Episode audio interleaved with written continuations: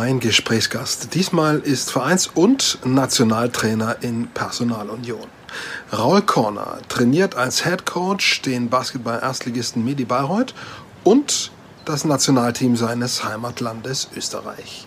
Ich spreche mit dem gebürtigen Wiener darüber, wie sein Club wie Medi Bayreuth durch die Corona-Zeit gekommen ist und sich für eine nächste, für eine neue Saison aufgestellt hat. Ich spreche mit ihm über die Neuzugänge seines Teams und die Vertragsverlängerungen von Kapitän Bastian Doret und Andy Seifert. Und ich spreche mit ihm natürlich über das Nationalteam seines Heimatlandes Österreich.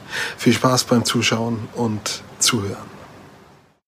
Ich freue mich, dass Raul Korner mein Gast ist. Diesmal, du bist in Wien, von dort aus mir zugeschaltet und hast mir im Frühjahr in einem anderen Interview gesagt, wenn du nicht verlierst, ist deine Laune gut. Also müsste deine Laune gut sein, weil Niederlagen waren die letzten Monate nicht drin. Oder hat Corona doch etwas auf die Stimmung gedrückt? Also hallo mal, ich freue mich, hier Gast sein zu dürfen. Ähm, wir haben das letzte Spiel der vergangenen Meisterschaft gewonnen. Das ist immer ein gutes Zeichen. Entweder hat man dann eine Meisterschaft gewonnen oder sonst was. Äh, in unserem Fall war es ein bisschen anders, wie wir alle wissen. Ähm, ja, die Corona-Zeit habe ich in jeglicher Hinsicht eigentlich ganz gut, ganz gut drüber gebracht. Bin aber froh, dass es jetzt wieder mit Vollgas weitergeht. Da sind wir alle, sprechen wir auch gleich drüber, denn du bist schon wieder im Stress, in den Vorbereitungen, im Klarmachen von Neuzugängen und Trainingszeiten. Äh, kommen wir gleich dazu. Trotzdem nochmal zurückgespult äh, an diesen Shutdown. Ihr hattet ein Geisterspiel im Europe Cup ähm, gegen Klusch.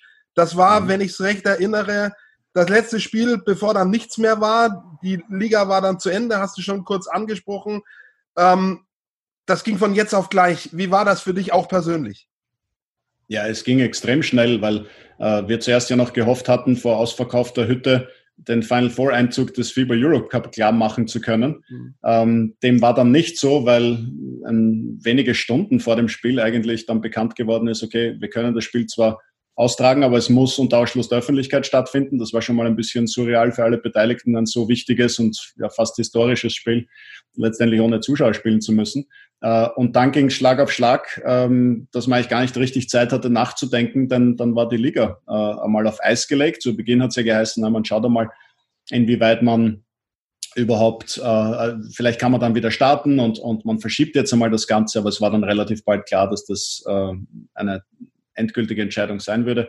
Und dann begann der Überlebenskampf. Also so muss man das leider in der Deutlichkeit auch sagen äh, denn die Situation hat alle eiskalt erwischt und natürlich auch uns. Und da ging es darum, äh, den Club am Leben zu halten. Aber äh, das ist äh, unter anderem auch äh, dank unserer großartigen Fans und, und Sponsoren ja dann zum Glück gelungen, äh, das Ganze äh, ja, zu retten.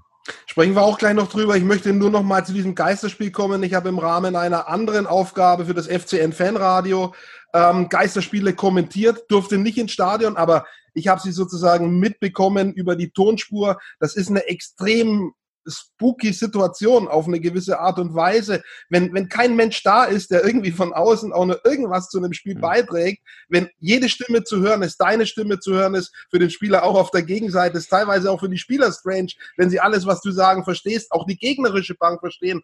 Das ist eine Situation, mit der muss man erstmal klarkommen. Ja, ähm, vor allem, weil es eine große Herausforderung an den Fokus der, der Spieler ist, weil diese, dieser extra Push, diese ähm, extra Schub an Energie, der oft vom Publikum kommen kann, wo entweder gute Szenen bestärkt werden noch einmal oder man durch schlechte Phasen durchgepeitscht wird, die fallen komplett weg. Und daher ist es in so einer Phase extrem wichtig, ein, ein Team zu haben, das intrinsisch motiviert ist, das seine eigene Energie äh, bilden kann und aufs Spielfeld bringt und nicht abhängig von äußeren Einflüssen ist. Und ähm, das ist aber auch ein, ein glaube ich, ganz wichtiger Aspekt, wenn es ums Rekrutieren für die nächste Saison geht. Denn äh, die, die, die Chance, dass wir vor ausverkauftem Haus spielen können, halte ich für sehr, sehr gering. Das heißt, wir haben jetzt auch im, im Rekrutieren der neuen Spieler sehr darauf geachtet, dass wir es mit Spielern zu tun haben, die diesen Push von außen nicht brauchen, sondern die von innen heraus äh, Gas geben und, und die sich selbst so motivieren können. Also das, das, das, da kommt noch einiges auf uns zu. Aber diese Geisterspiele sind nicht lustig, ähm, aber es ist immer noch besser, als daheim zu sitzen und diese Geisterspiele anzuschauen. Insofern, äh, ja, man nimmt halt heutzutage, was man, was man kriegt. Und wenn es Geisterspiele sind, sind es Geisterspiele. Du hast ein sehr nachdenkliches Interview gegeben in dieser Zeit. Da habe ich einen, einen, Satz halbwegs im Kopf. Es ist nicht wörtlich zitiert, aber sinngemäß, als es eigentlich noch darum ging, zu überlegen, wie könnte man diese Saison zu Ende bringen, hast du gesagt, wir müssen eigentlich nach vorne schauen. Es ist total unklar, ob wir überhaupt in diesem Jahr nochmal auch eine neue Saison anfangen. Mhm. Da gab es jetzt ein bisschen Klarheit, aber oder mhm. gibt es ein bisschen Klarheit, es gibt einen anvisierten äh, Saisonstart, aber das war sehr nachdenklich und auch zu Recht nachdenklich von mir. Ja, ich denke, dass zum damaligen Zeitpunkt niemand genau wissen konnte, in welche Richtung die Reise geht. Äh, das Virus konnte niemand einschätzen. Man hat ja dann auch zu Beginn gedacht, naja, vielleicht ist das Ganze nach zwei, drei Wochen vorbei. Da war relativ bald klar, dass dem nicht so ist.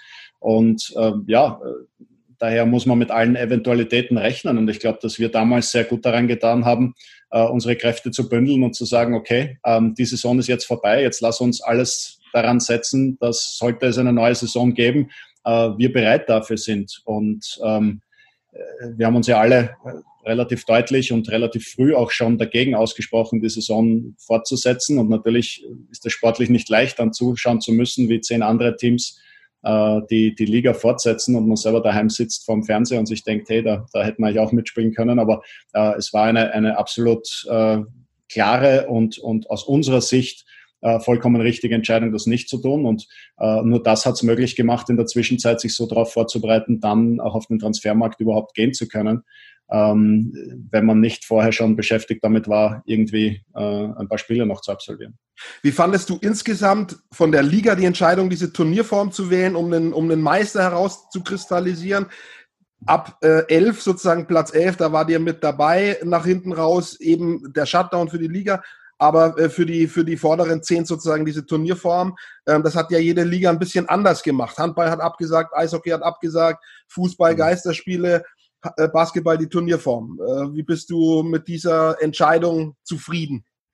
Also es war ja nicht so, dass die ersten zehn spielen durften und die anderen nicht. Mhm. Frankfurt hätte ja dann nicht mitspielen dürfen, mhm. ähm, sondern es wurde den Vereinen überlassen, ob sie spielen wollen, strich können mhm. oder eben nicht. Und äh, ich finde, dass diese Entscheidung absolut richtig war und auch für, äh, für die Vereine ja fast überlebenswichtig war. Also ich weiß, dass es für uns zumindest überlebenswichtig war, nicht spielen zu müssen.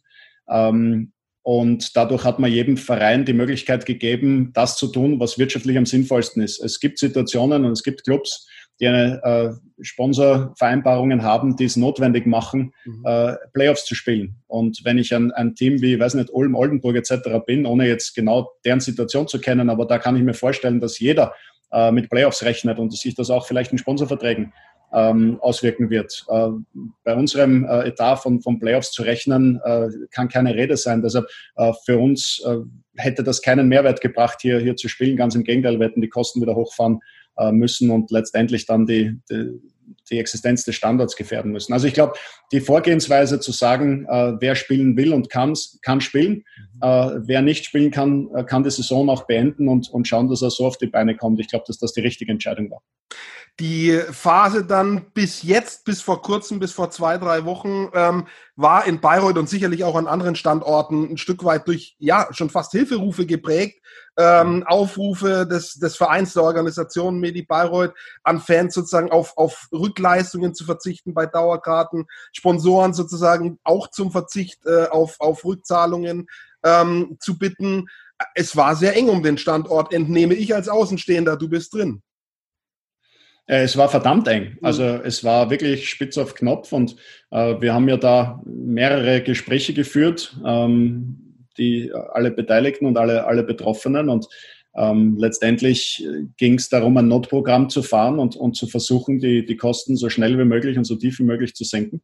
Und wenn das nicht gelungen wäre, ähm, dann ja, wäre die Liquidität versiegt und äh, jeder, der sich ein bisschen in Unternehmen auskennt, weiß, was mangelnde Liquidität heißt. Also mhm. ähm, das war der erste, das war der erste Schritt und dann ging es natürlich darum, ähm, zu versuchen, die, die ähm, äh, potenziellen Sponsoreinnahmen, die man auch in der Zukunft hat, ähm, zu sichern, äh, soweit es halt in so, einer, in so einer Situation geht. Und da wurden dann weitere Gespräche geführt. Also da war viel, viel Arbeit mhm. äh, unseres Backoffice, aber natürlich äh, in erster Linie unserer Führungsetage äh, notwendig, um, um den Standard einfach, einfach abzusichern. Da konnte ich auch als Trainer nicht viel dazu beitragen, sondern war ich nur Passagier, was ein bisschen, äh, was man als Trainer nie gern ist, weil man hat ganz gerne das Ruder in der Hand und ist da ganz gerne an, an, an vorderster Front, aber in, in dem Fall mussten das andere machen und die haben einen herausragenden Job gemacht.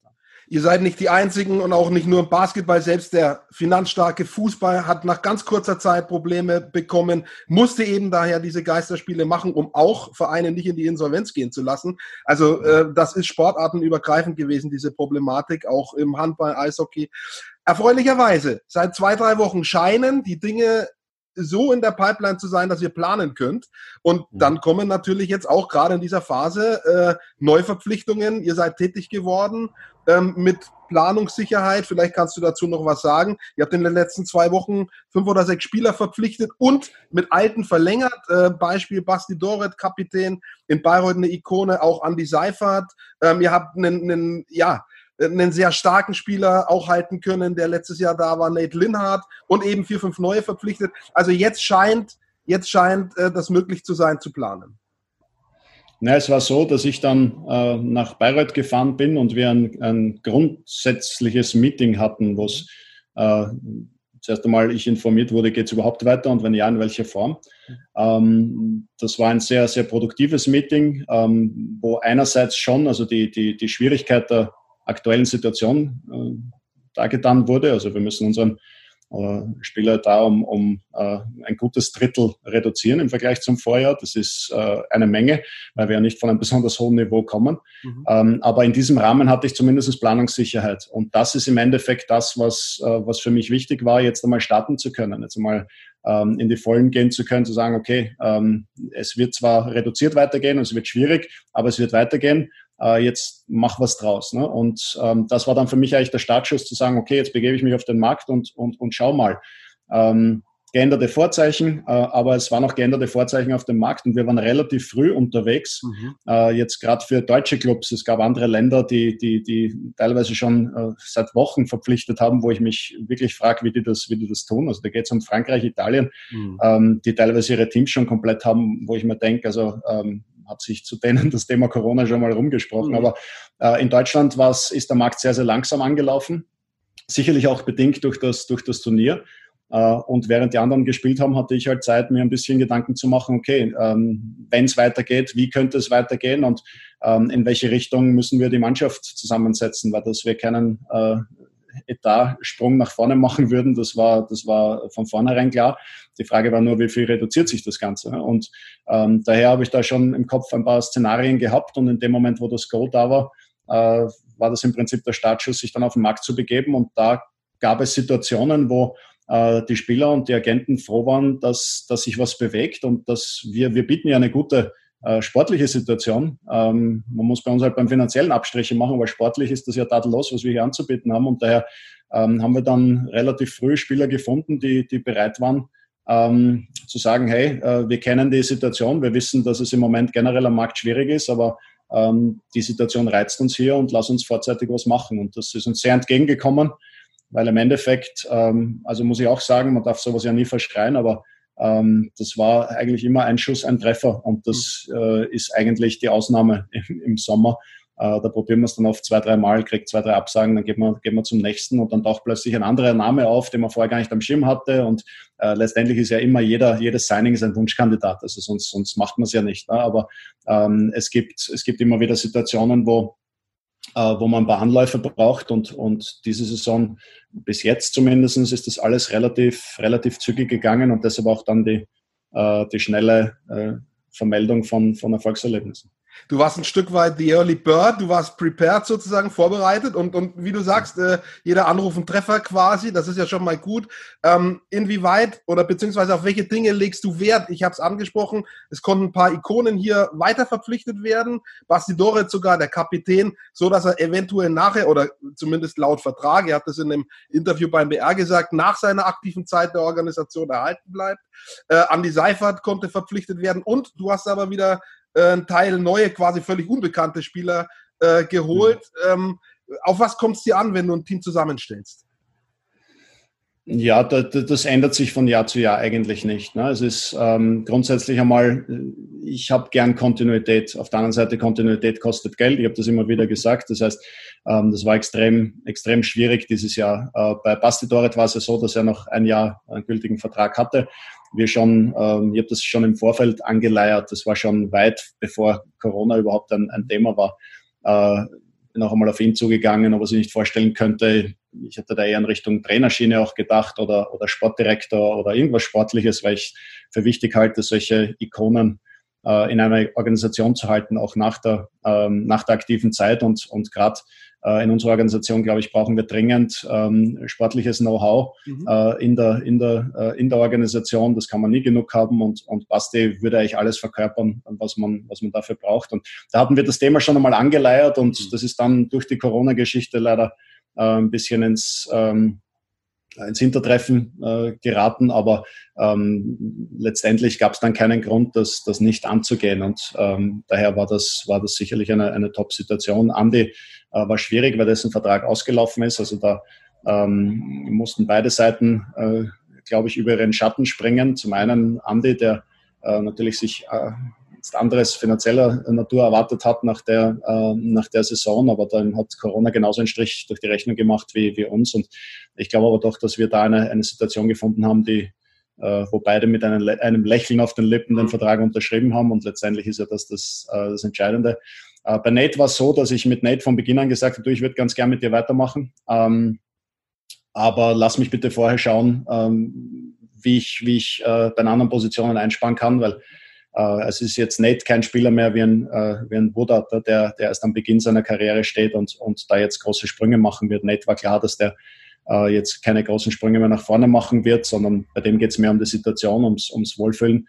Ähm, auf der anderen Seite, äh, ich kann jetzt auch nicht mit Kost und Logis abspeisen. Ne? Deshalb ging es darum, okay, kann ich überhaupt auf den anderen Positionen entsprechend einsparen, um, ähm, um Nate überhaupt dann ein Angebot machen zu können, wo er mir nicht sofort die virtuelle Tür vor der Nase zuschlägt. Also ähm, deshalb hat, äh, war mit Nate eigentlich relativ äh, von Beginn an klar, ja, wir wollen weitermachen. Die Frage war nur, können wir es?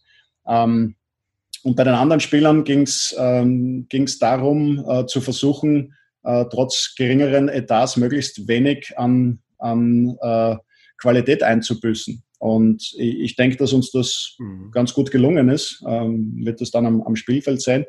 Ähm, aber ich glaube, dass wir da ähm, am Papier jetzt einmal äh, ganz gute Voraussetzungen geschaffen haben für eine spannende, interessante und hoffentlich auch erfolgreiche Saison.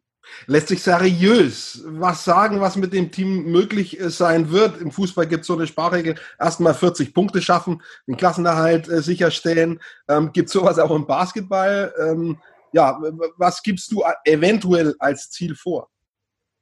Ah, das ist nicht seriös, mhm. ähm, weil ich weder weiß, wie die Liga sich aufstellen wird, noch wie die Spieler dann letztendlich funktionieren werden. Also wir haben, du hast das angesprochen, doch einige neue Gesichter, die auf dem Niveau sich erst zeigen müssen. Das war immer unser Credo und wird auch weiterhin unser Credo sein, jetzt natürlich umso mehr.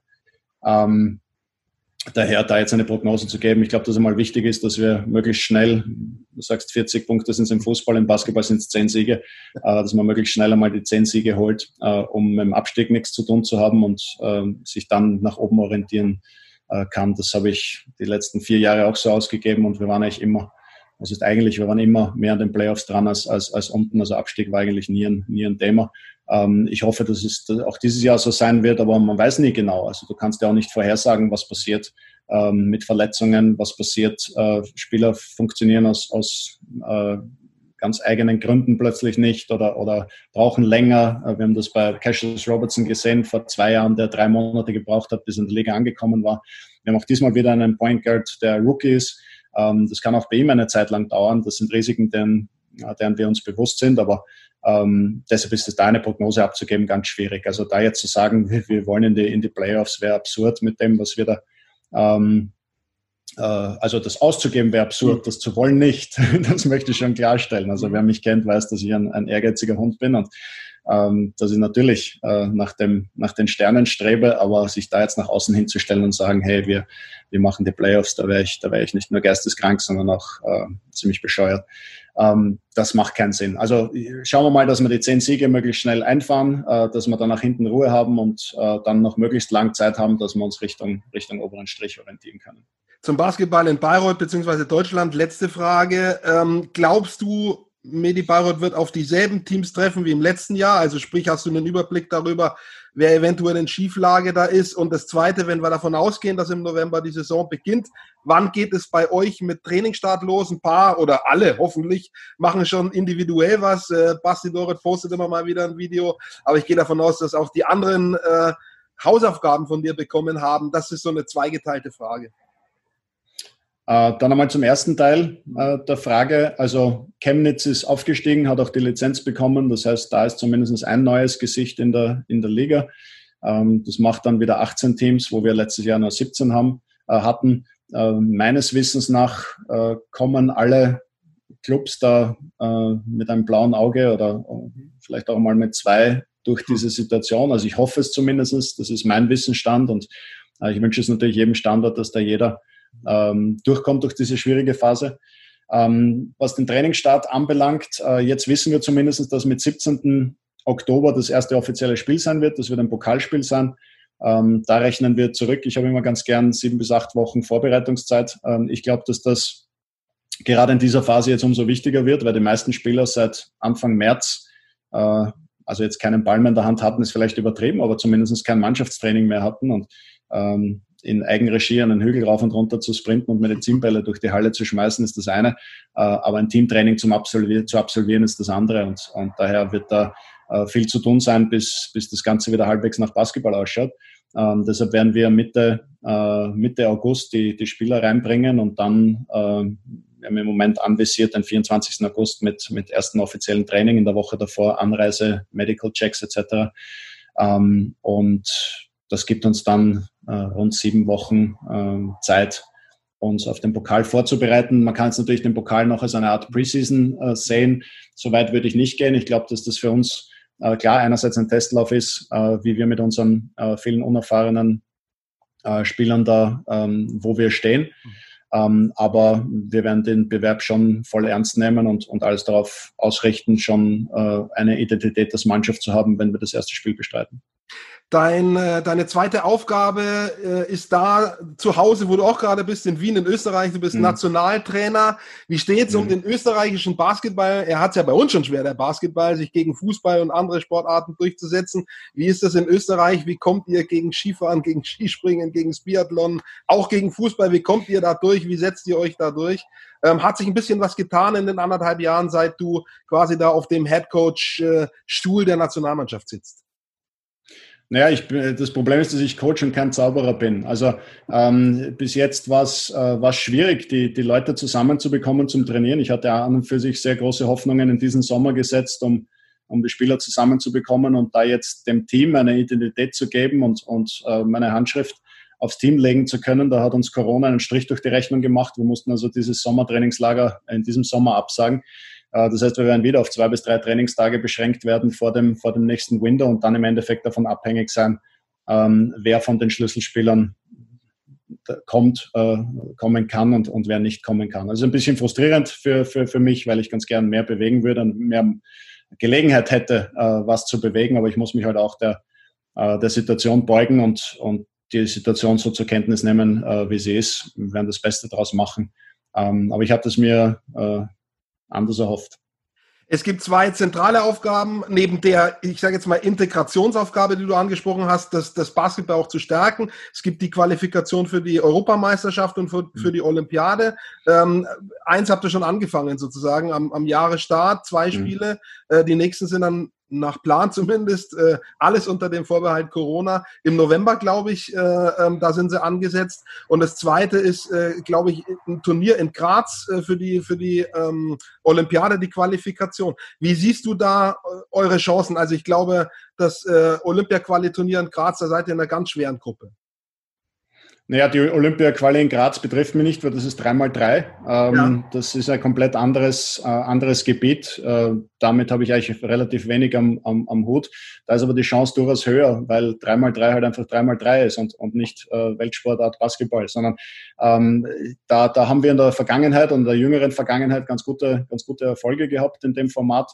Ähm, macht ja auch Sinn, sich als, ähm, als kleinere äh, kleinere Nation auf solche, auf solche Formate ähm, auch zu konzentrieren, um das vielleicht in die, äh, in die Richtung pushen zu können, dass das populärer wird, das Ganze.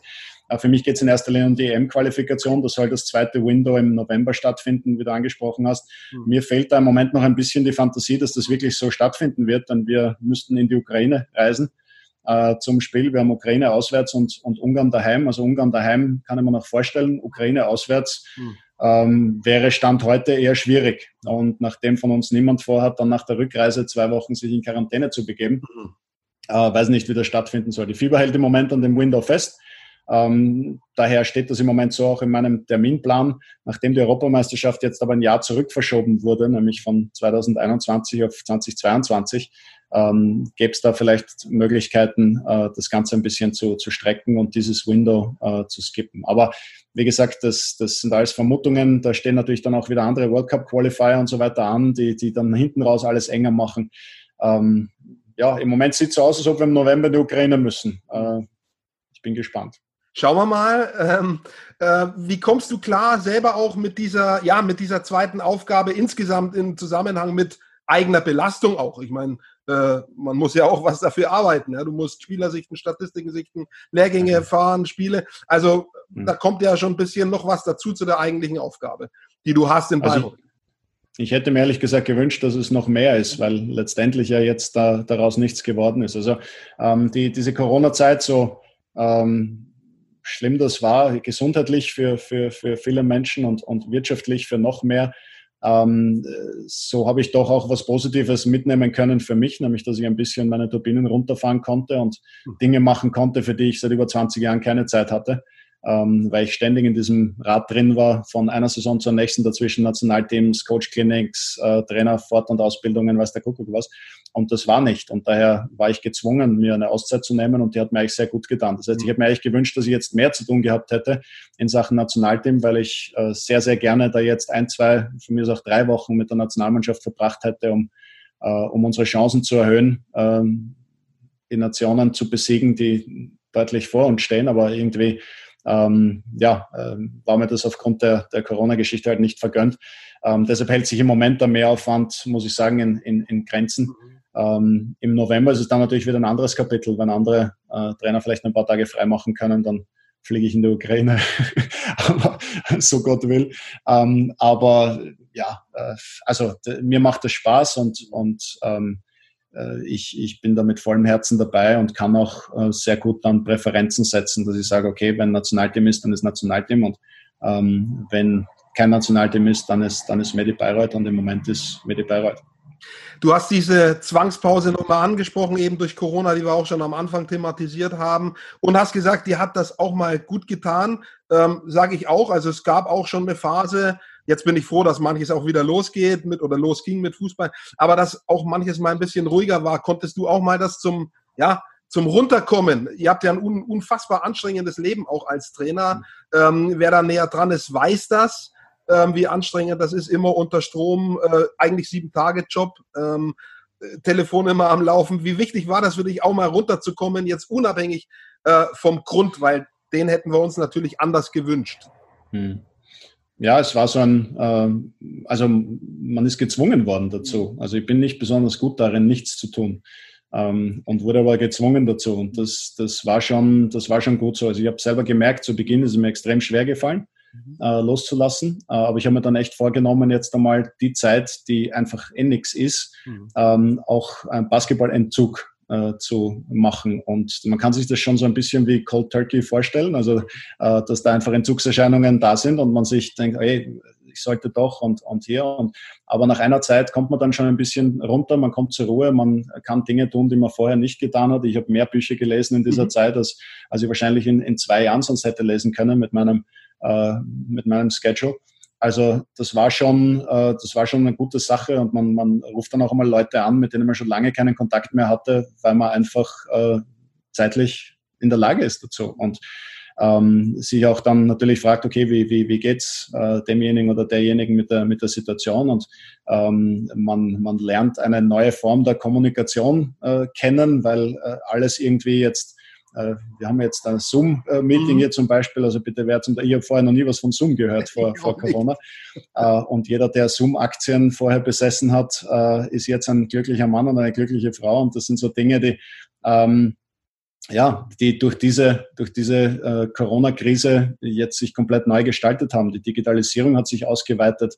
Äh, in Sachen Umweltschutz äh, ist, ist einiges passiert, auch gezwungenermaßen, weil die ganze Wirtschaft runtergefahren war. Und da sind schon auch positive Aspekte entstanden in dem Ganzen. Ich glaube, äh, Dinge, die man nicht ändern kann, muss man ohnehin so nehmen, äh, wie sie sind und, und dann auch versuchen, das Positive für sich rauszuholen. Und für mich war es halt, dass ich mich mit, mit Dingen beschäftigen konnte, äh, für die ich vorher keine Zeit und Gelegenheit hatte.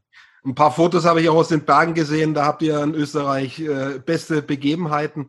Ich habe noch zwei Fragen am Ende. Ich bin darüber gestoßen, dass ich gehe davon aus, das passt. Bei Wikipedia, du hast Jus, heißt das in Österreich, studiert, Jura. Mhm. Bei hm. uns, mhm. äh, und das fand ich, das wusste ich sogar, aber mhm. äh, was ich nicht wusste, Immobilienmakler, das war da erwähnt. Äh, hast du noch eine Ausbildung? Treuhänder, um dich zu korrigieren, also Makler und Verwalter. Ja, ja aber entschuldige. Ja, ja, kein Problem. Äh, dazu sind wir, das stellen wir schon richtig. Ähm, aber also, wieso das? Wie passt das zusammen? Und kannst du dir vorstellen, äh, wenn Basketball zu Ende ist, in eine dieser zwei Dinge irgendwie zurückzugehen oder hast du das halt damals gemacht und das Thema ist durch? Also wenn Basketball zu Ende ist, muss ich das hoffentlich nicht mehr dahin zurückzugehen.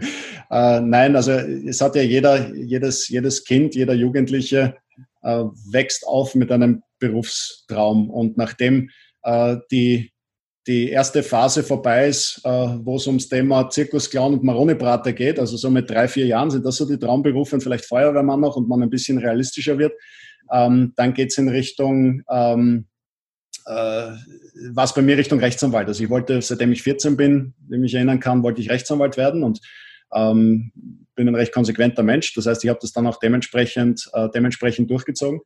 Ähm, was das Studium anbelangt, mhm. äh, bin aber dann drauf gekommen, dass es halt äh, nicht meine hundertprozentige Leidenschaft ist und hatte dann die Chance, mein Hobby zum Beruf zu machen und bin Richtung Basketball abgebogen. Aber ich habe das Studium fertig gemacht ähm, weil man ja auch nie weiß, äh, wie das Ding funktioniert. Und das Trainergeschäft ist ein relativ kurzlebiges.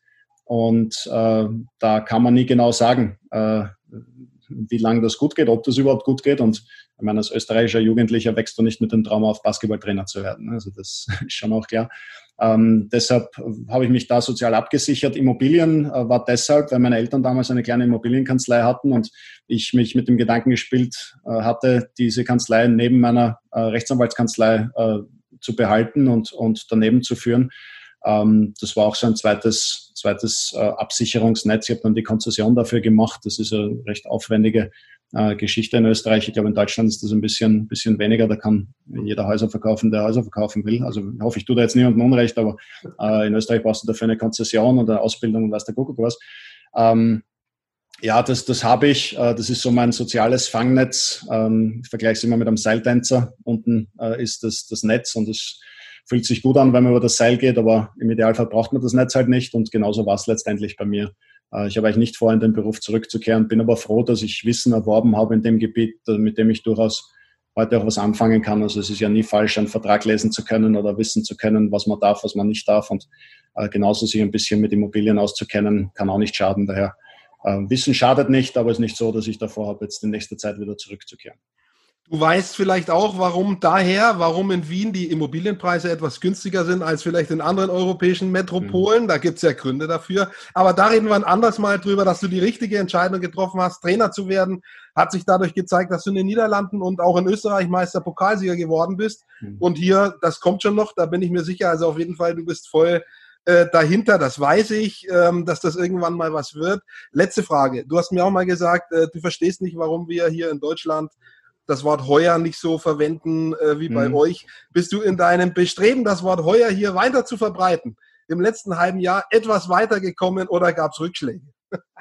Also ich bin definitiv etwas weitergekommen, weil jedes Mal, wenn ich das Wort verwende und ich auf äh, fragende Blicke gestoßen bin, habe ich das erklärt. Und es macht ja auch Sinn. Also wir haben ein mhm. Wort, um etwas zu beschreiben, wofür ihr einen ganzen Satz bräuchtet. Also ähm, ich, ich werde vielleicht eine Initiative gründen zur Rettung des Heuer. Äh, muss ich mir überlegen, wenn das die Zeit zulässt, neben Nationalteam-Trainer und, und Medi Bayreuth-Coach. Äh, aber das wäre definitiv notwendig, weil das ist ein Wort, das ihr definitiv aufnehmen müsst in eurem Vokabular. Also ich habe schon drin, äh, ich habe es übernommen, definitiv. Bei mir hast du Erfolg gehabt und ich glaube, da ziehen noch einige nach, zumindest in deinem direkten Umfeld. Ich wünsche dir viel Glück dabei. Und natürlich viel Glück auch mit Medi und der österreichischen Nationalmannschaft. Raul, ich danke dir fürs Interview. Dankeschön. Bleibe gesund. Und Vielen wir Dank. hoffen, dass äh, auch Corona äh, nicht mehr einen solchen Shutdown und eine solche Schneise schlägt, sodass wir im Herbst irgendwie wieder Basketball sehen können. Hoffentlich auch mit Zuschauern. Das hoffen wir alle. Vielen Dank. Danke dir. Ciao. Danke. Tschüss.